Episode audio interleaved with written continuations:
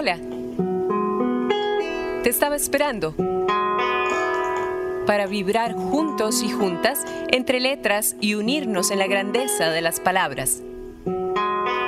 Esto es Emergente. Pregunto, ¿qué pasaría si de abrazos te lleno la existencia? Si de besos te sacio la historia y la paciencia? Si de amores te preño atado a tu cabello con mis crines al viento? ¿Qué pasa si de huesos apuntalo tu piel mientras los gallos cantan, si amanezco en tus ojos más metido que el cielo, si me quedo y no salgo, si me revelo todo, ¿qué pasa con esto y más pregunto? Mientras tus caderas aún bailan de alegría y yo me desato en un relincho. ¿Qué pasa? Pregunto. Si de amores te preño y en el acto me trago el universo. San Isidro de Heredia.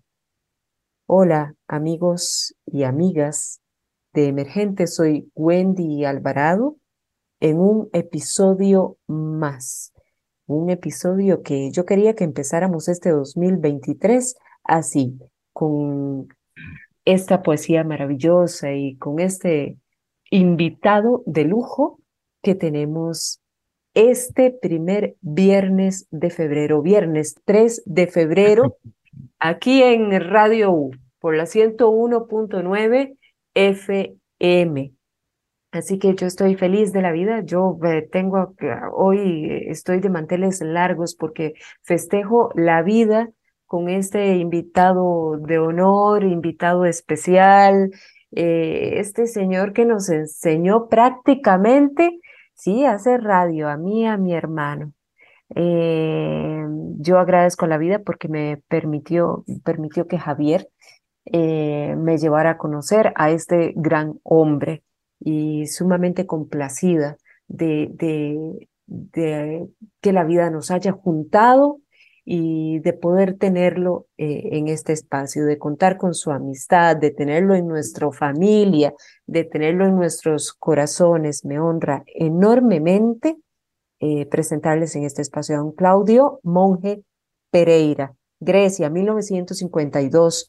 Hijo de Claudio Monje Jiménez y Dora Pereira Rojas, fue vicedecano de la Facultad de Educación de la UCR así como director de su escuela de formación docente, director de extensión cultural y director de la editorial de la UCR. Representó a los gobiernos locales de San Rafael y San Isidro de Heredia como director de la Junta Directiva, em, fiscal, presidente de la Asociación de Autores de Obras Literarias, Artísticas y Científicas de Costa Rica, Ley de la República, Director de la editorial Costa Rica, presidente de su junta directiva, miembro del jurado para el Premio Magón y para los Premios Nacionales de Literatura Aquileo J. Echeverría.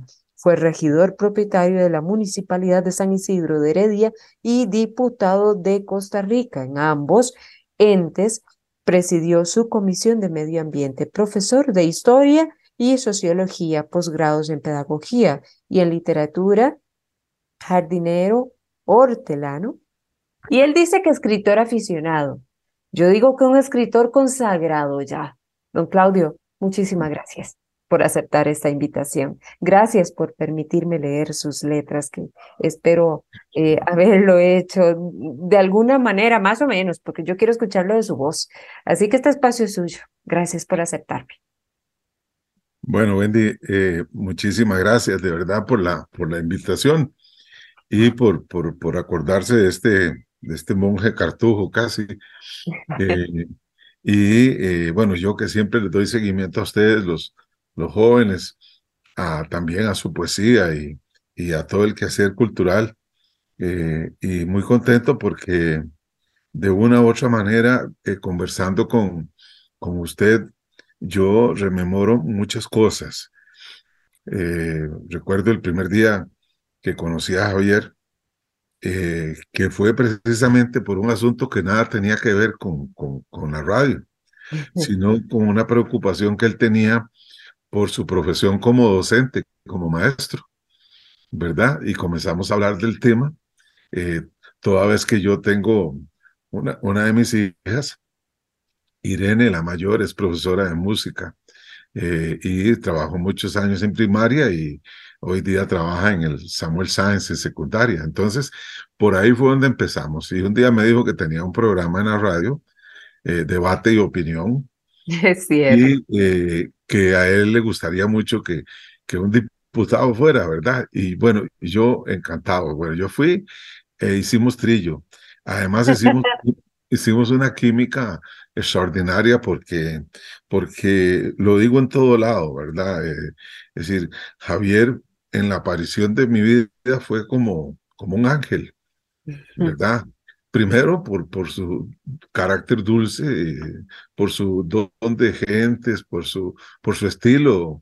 Es decir, yo vivía cautivado, es decir, y para mí, digamos, salir de una sesión del plenario de la Asamblea Legislativa, donde lo único que faltaban eran mentonazos de madre o, o, una balacera, y, e ir a un programa donde podíamos expresarnos, donde podía uno hablar de diferentes temas, eh, de ver a, a, un, a un joven lleno de, de, Dios. Y yo le decía, Javier, la palabra entusiasmo en griego antiguo significa llevar un Dios por dentro. Mm. Y usted lo saca, es decir, usted lo saca. Inclusive leyendo una noticia del periódico, usted le pone ese entusiasmo, esa, esa emoción. Y me emocionaba a mí. Y bueno, y, ni qué decir, bueno, ya después de un tiempo, eh, la sesión terminaba con, con una bolsita de pan casero hecho por su mamá, ¿verdad? Es cierto. Y yo feliz porque yo me venía para la casa tarde y pasaba a alguna gasolinera que tuviera un súper de esos chiquitillos y me compraba mi litro de leche y llegaba a cenarme unos cuantos bonetes caseros con leche. Y eh, bueno, y después tuvimos, digamos, eh, una gran cantidad de programas. Ahí me van apareciendo poco a poco recuerdos en el Facebook con fotografías eh, con Javier, etcétera. Y después la amistad con don Javier, con su papá. ¿Verdad? Que fue, es decir, un amigo mío, nos conocimos, nos vimos varias veces, pero un amigo de, de verdad, de, de, de opiniones. Siempre me consultaba cosas, yo le consultaba, él me transmitía inclusive que si yo me había enterado tales cosas, etcétera, ¿verdad? Y entonces, bueno, después ya, bueno, ya después eh, el destino quiso eh, que fuera usted la que continuara con el programa. Ya veo, claro. ¿Verdad? Y, y, bueno, y, y, entonces a mí me alegra mucho, ¿verdad? Y eh, bueno, y, hoy que nos reunimos, decirle que es muy importante y sobre todo por, por el tema de la, de la poesía. Y, y, es un asunto no solamente de Costa Rica, en general en el mundo. Eh, el tema de la poesía es un tema eh, que pasa a ser a veces la cenicienta de, de la cultura. Y, y, los pueblos que no desarrollan esa sensibilidad por y hacia la poesía son pueblos que sufren más. Y yo, yo tuve, bueno, la experiencia mía yo, muy joven, tuve que viajar con una beca. Eh, yo estudiaba en la Universidad de Costa Rica, bueno, pero me gané una beca. Y fui a parar eh, a la lejana eh, Ucrania primero. Yo viví en Ucrania primero, viví tres años en Ucrania, en Kiev, y ahí aprendí el idioma. Y posteriormente fui, me trasladé a, me tocaba ir a otra universidad, una universidad en Moscú, y entonces viví cuatro años en Moscú. Y para mí era impresionante, un muchacho de, de, que fue a cumplir allá la mayoría de edad, eh, ¿verdad? Porque en aquellos tiempos era mayor de edad a los 21 años, entonces yo llegué allá de 18 años prácticamente. Y me impresionaba el asunto de la importancia que le daban a la cultura y a los deportes.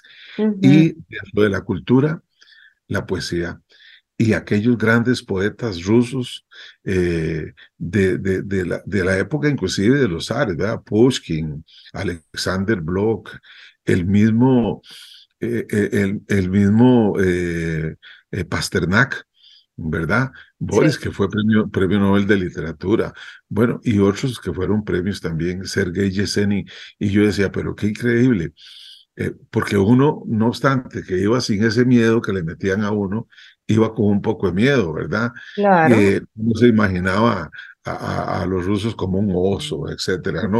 Y resulta que hay gente tan sensible y tan amante de la poesía que a mí me impresionaba eh, ver cómo eh, se fomentaba en todos los niveles de la educación y en las fábricas de los obreros y en los campesinos, en las cooperativas, eh, la lectura y la, y, la, y la escritura, los talleres de, de literatura y de poesía.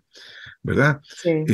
y yo decía, qué lindo cuando en Costa Rica nosotros podamos decir eso. Y nosotros tenemos que enorgullecernos porque en Costa Rica hay muchas y muchos poetas y, y de muy buena calidad.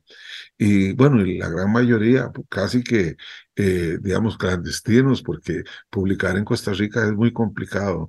Sí. Y yo, yo se lo digo, Wendy, porque es un tema que a mí me interesa mucho abordar, porque yo fui eh, representante del área de ciencias sociales como director en la editorial de la Universidad de Costa Rica. Uh -huh. Y entonces uno puede ver cómo se mueve eso. Inclusive Claro. como, como muchas publicaciones que inclusive no valen la pena, se Exacto. hacían por, por amistad. Pues a eso le Por- pregunto directo, don Claudio, exacto, casi directo y conciso. Eh, ¿por Sí. qué entonces, ajá, por qué es tan difícil? ¿Por qué es tan difícil llegar a hacer una publicación ahí si, si a veces sabemos que lo que llega es justamente eso? Y ahí va y se publica fácilmente. Porque es Sí. tan difícil para llegar para otros que, Sí. que realmente tal vez sí hacen un, un buen trabajo, un trabajo destacado y, y, y tal vez les cuesta muchísimo, ¿verdad? Y, y a eso sí se les dificulta un montón. Sí, yo, bueno, yo llegué a la conclusión de que era por dos razones. Eh, una, porque siempre existieron, y yo creo que aún, argollas muy fuertes en, en- en la esfera de las directivas y, y de los grupos que tienen que nombrar directivos. Y por otro lado, en términos económicos, porque inclusive escuchar a, a un catedrático universitario que diga, no, es que la poesía no es rentable, la poesía no deja nada. Entonces vos discutís y como que no deja nada, deja la sensibilidad de un pueblo, la sensibilidad de unas personas, ¿verdad? Sensibiliza, eh, promueve muchos valores importantísimos que solo un poeta o una poeta pueden decir. Y entonces yo encontré con que había argollas en, en- y se publicaban libros que, que prácticamente en otro lado no los hubieran publicado o hubieran tenido que pagar por publicarlos. Claro. Y entonces yo que estuve ahí varios años, eh, a mí nunca se me ocurrió, como sí vi de otros directores, eh, presentar un libro mío para que lo publicaran. Ujú, Porque bueno, yo creo que uno tiene que ser consecuente con lo que uno predica, ¿verdad? Eh, Claro. había un señor amigo mío que decía que hay, que hay muchos que son como el cura Gatica, que predica pero no practica, ¿verdad? Entonces. Eh, yo, yo sí critiqué eso toda la vida, yo no iba a llevar un- una cosa que yo hubiera escrito para que se publicara, porque de hecho se hubiera publicado. De hecho, yo no tengo ningún, digamos, eh, ningún libro publicado ni por la editorial de la UCR en tiempos en que yo fui directivo y eh, en la editorial Costa Rica, donde Exacto, sucedió para evitar. Ujú, ¿verdad? De hecho, yo llegué a la junta directiva de la editorial Costa Rica precisamente por una lucha que dimos los, digamos, los, los escritores más del, del- de la clandestinidad y, sí, y- y más discriminados y no pertenecientes a ninguna argolla eh, en una asamblea de na- una asamblea nacional de, de los eh, de los miembros de la Asociación de Escritores de Costa Rica, que es una asociación creada por ley, inclusive crea no solamente la editorial Costa Rica, sino la imprenta nacional, porque la idea era que fuera un triángulo entre Editorial Costa Rica Pública del Estado, eh, la imprenta nacional y el Ministerio de Educación Pública, un triángulo para que, para que llegaran los textos y los libros a precios cómodos a todas las familias costarricenses. sí. Entonces, eh, eso se fue cambiando, inclusive hasta se, con- se, se eh, inventó montaron una fundación de la editorial Costa Rica y eso se estaba privatizando.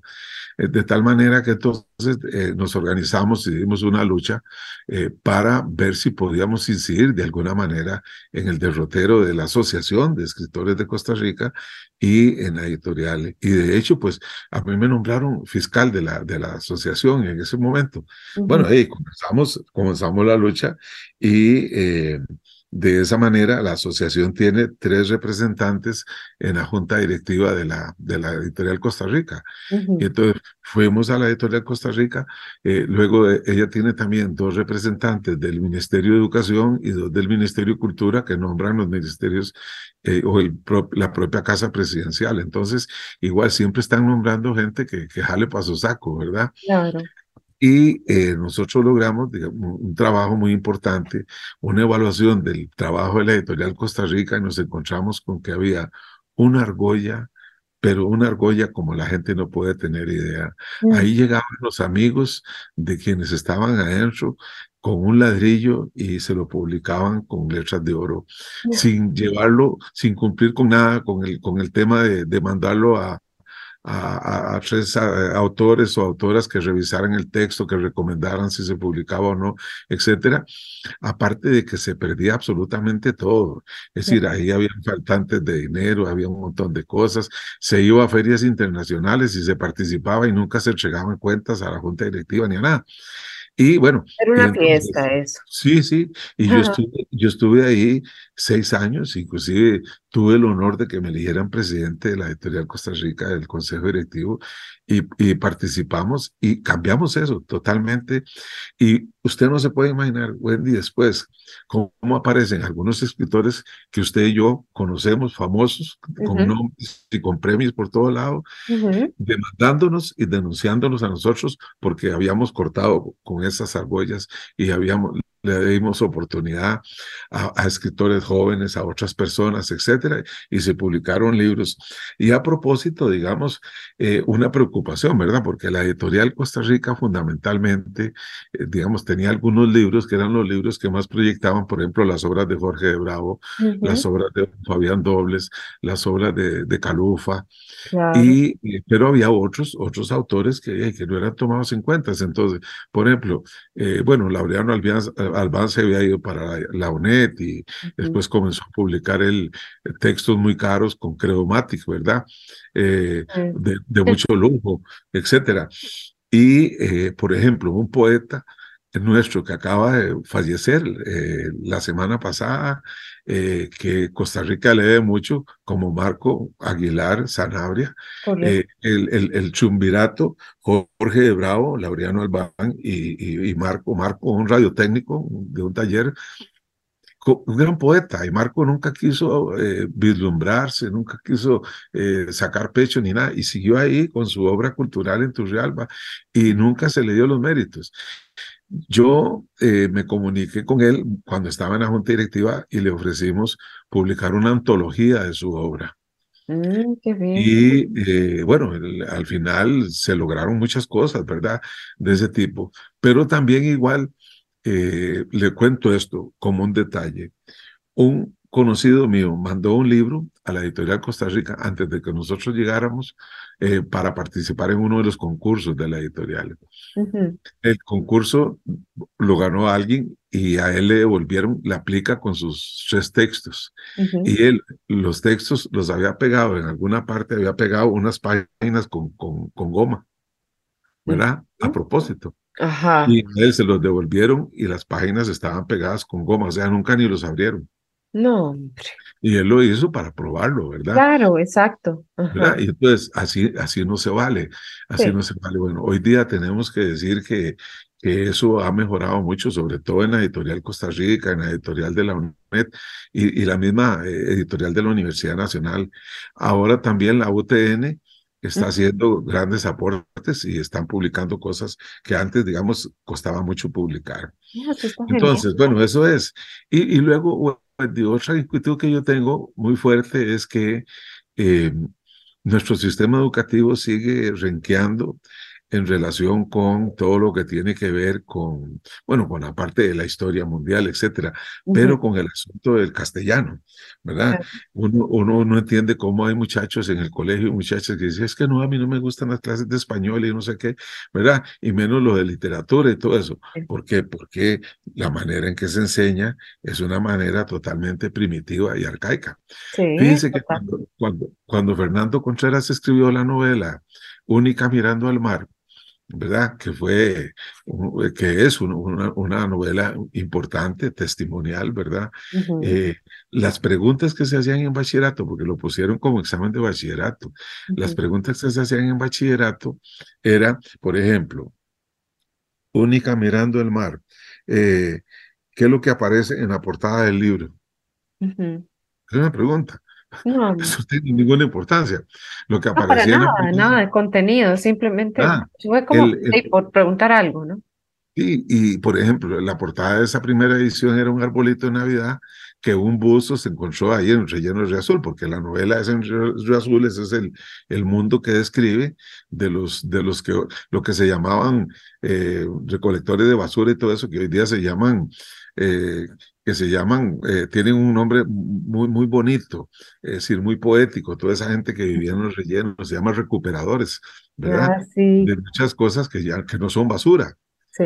Y, y como usted recordará, eh, digamos, es, esa novela tiene pasajes muy interesantes y eh, las preguntas entonces que se formularon para bachillerato fue esa, lo de la portada. Y después, de, una pregunta era, bueno, ¿qué haría usted para solucionar el problema de eh, los buzos del relleno sanitario Azul. Y, y, había respuestas que decía, bueno, yo dejaría un poquito más de pasta en el tubo que botamos a la basura para que ellos tengan con qué lavarse los dientes. Respuestas de estudiantes de quinto año. O, decía, o dejar más jugo en los empaques tetrabric que botamos. Y lo, y, lo, y lo más triste es que calificaban esas preguntas los profesores como eso. ¿Verdad? Entonces, yo dije, claro, como el muchacho no, no va a vivir. Entonces, recordar aquella famosa, la, la, la, obra aquella de la Sociedad de los Poetas Muertos, ¿verdad? Y la excelente película con Robin Williams eh, sobre, sobre eso, ¿verdad? Es decir, cómo hacer que la poesía que es la parte de la literatura que más hace vibrar, vibrar al ser humano, ¿verdad? Así eh, es que con, con, poemas que han sido inmortales, de grandes, etcétera, y nosotros también tenemos, ¿verdad?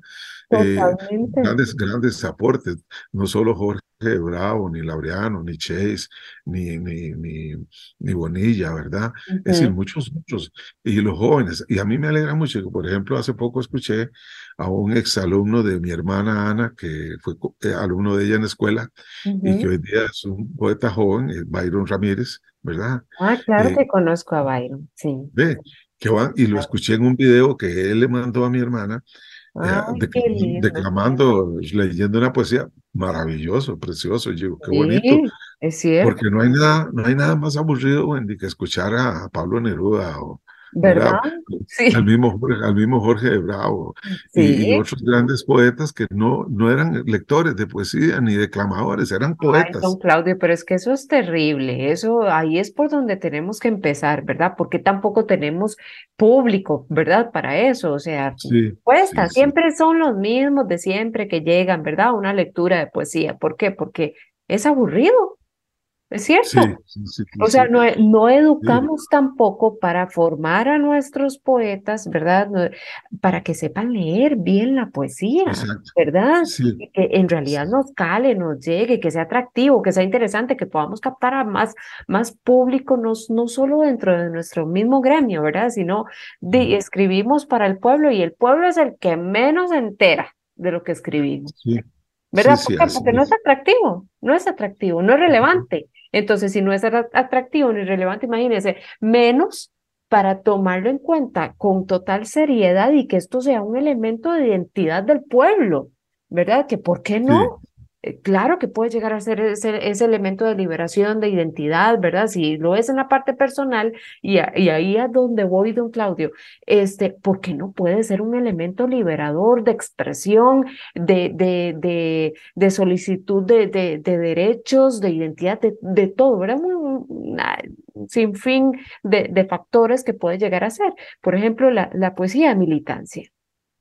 ¿Qué es la poesía de militancia, don Claudio? ¿Qué es? ¿Existió en Costa Rica? ¿Existe todavía? ¿Por qué puede ser importante?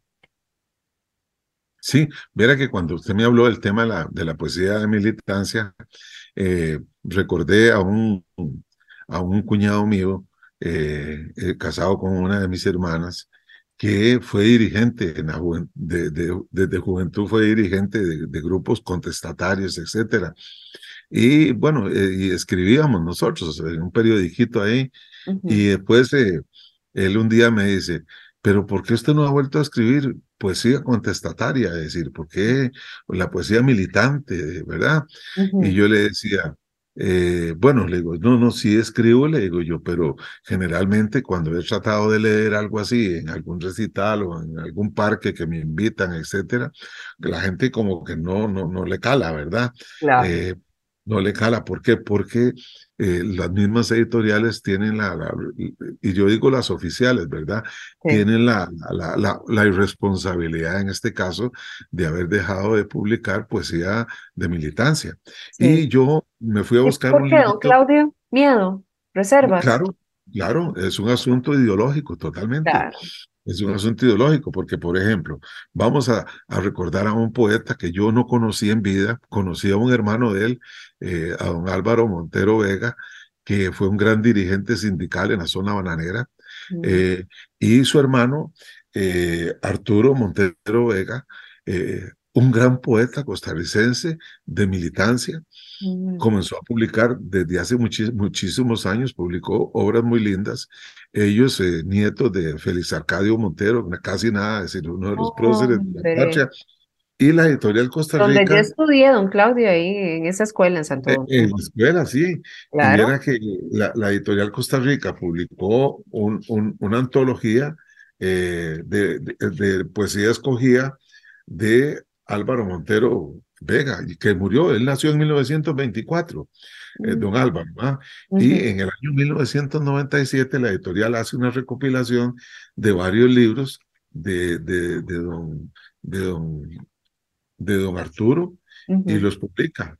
Eh, y a mí me hubiera gustado compartir eh, algunos de él, porque digo yo, bueno, esta es una obra maravillosa, ¿verdad? Tiene por ahí, don Claudio. Sí, sí, aquí lo tengo a mano. Leamos, leamos. Abrí, eh, abrí así al azar una página y me sale un, poema o unos poemitas cortos que se llaman Caminé en los caminos de la patria.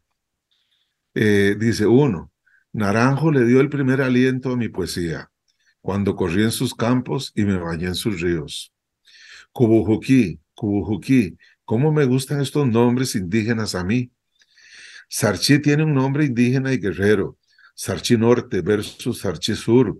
Así debe haberse llamado algún pájaro de fuego. Sarchi, Sarchi, Sarchi. Caminé en los caminos de la patria y me llené de antiguas voces de garganta y me llené de antiguas voces también la garganta, para cantar la tierra y su cosecha buena, para cantar la lluvia y sus golondrinas volanderas, el árbol y sus oropéndulas, la vaca y su leche espléndida, la caña de azúcar y su molienda. Y se me hicieron enormes los pulmones y los ojos verdes. Caminé en los caminos de la patria y me llené de antiguas voces la garganta. Y me llené de antiguas voces la garganta para cantar el prado y su geografía perfecta, para cantar el monte y su figura eniesta, el arroyuelo y su vereda, la abeja y su colmena, el quedó de la lluvia con la hierba, y se me hicieron enormes los pulmones y los ojos verdes. Orosi, Turcurrique, Nicoya, Escazú, Curridabat, Lauruca, Cubujuquí, Cubujuquí. ¿Cómo me gustan estos nombres indígenas a mí? ¿Verdad?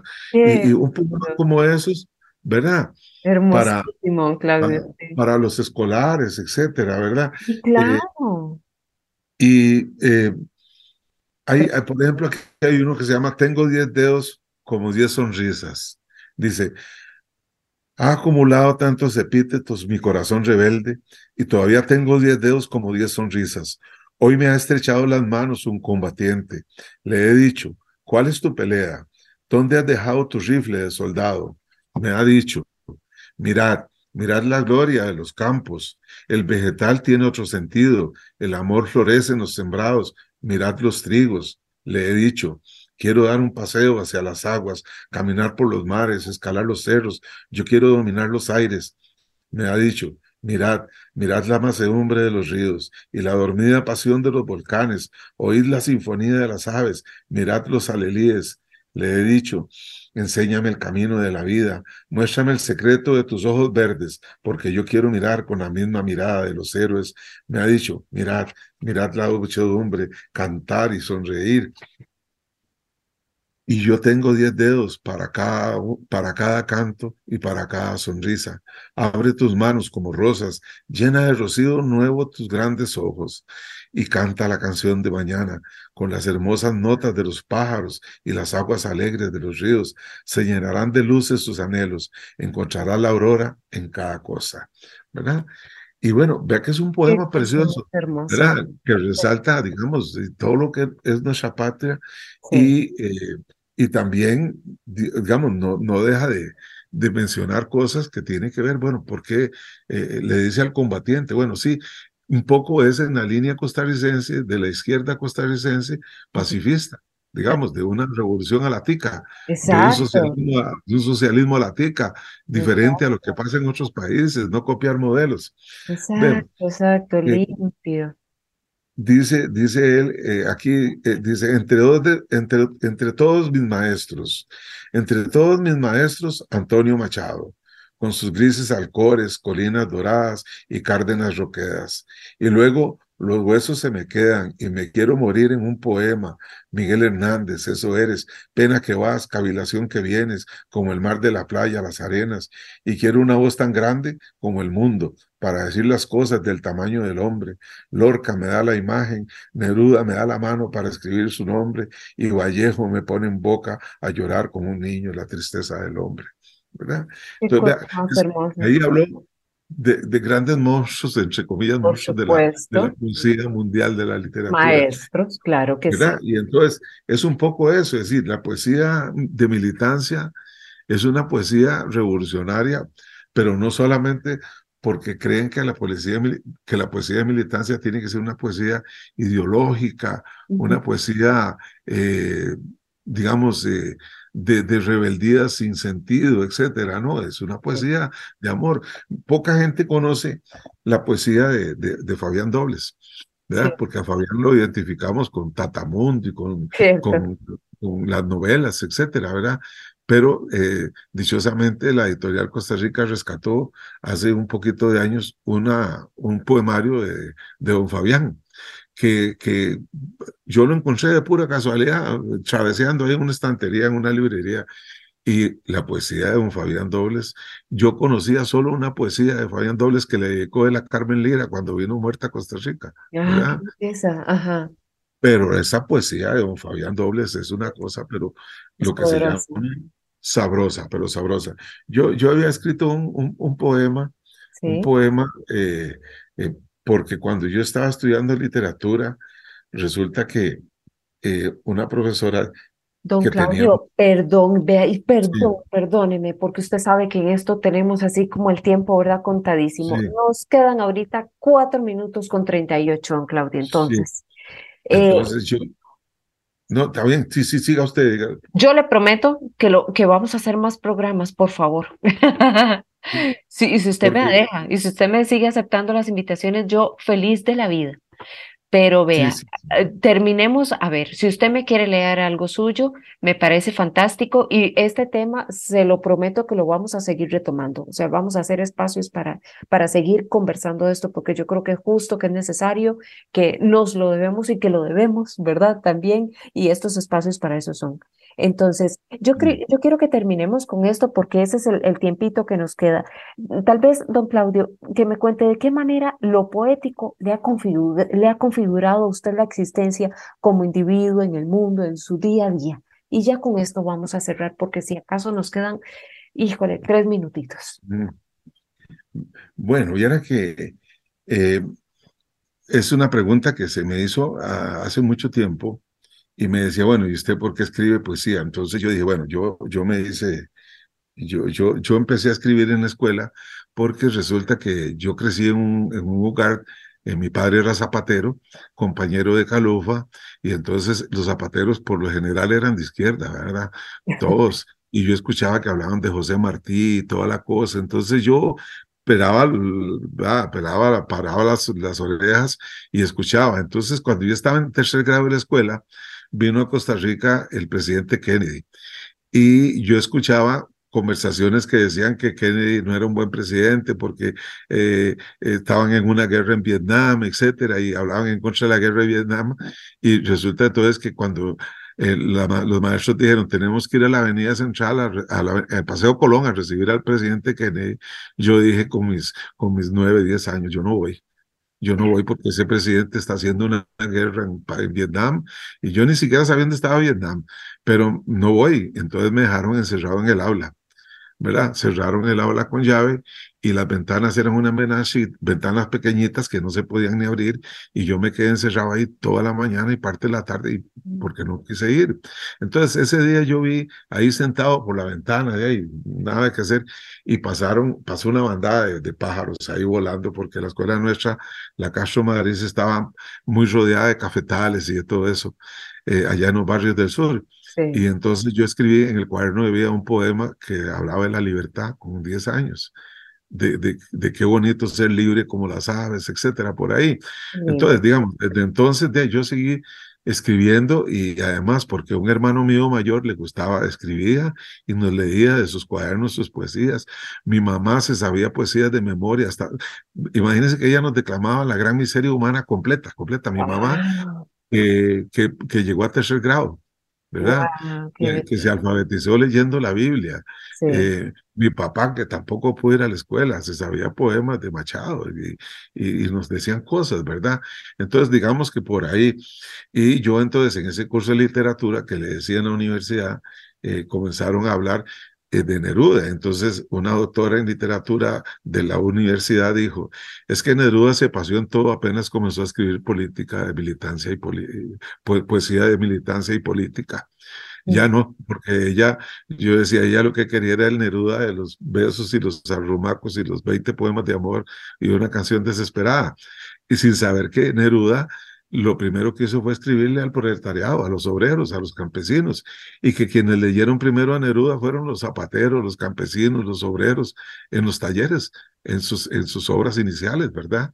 Eh, entonces, por eso yo sí creo que vale la pena. Yo tengo una serie de poemas, digamos, un poco en la línea, rescatándolo de Bravo, rescatándolo de Pablo Neruda, etcétera, y podemos después hacer un programa y yo leo algunos poemas que he escrito de militancia, así, con, con, sin peros y, señales, ¿verdad? Sí, me parece fantástico, de verdad que sí. Lo vamos a hacer, don Claudio. Por favor. Sí. ¿Verdad? Don Claudio, muchísimas gracias. Sí, no, a usted, a usted, Wendy. Muchísimas gracias, de verdad. Emergente, un programa en coproducción con Radio U, Universidad de Costa Rica.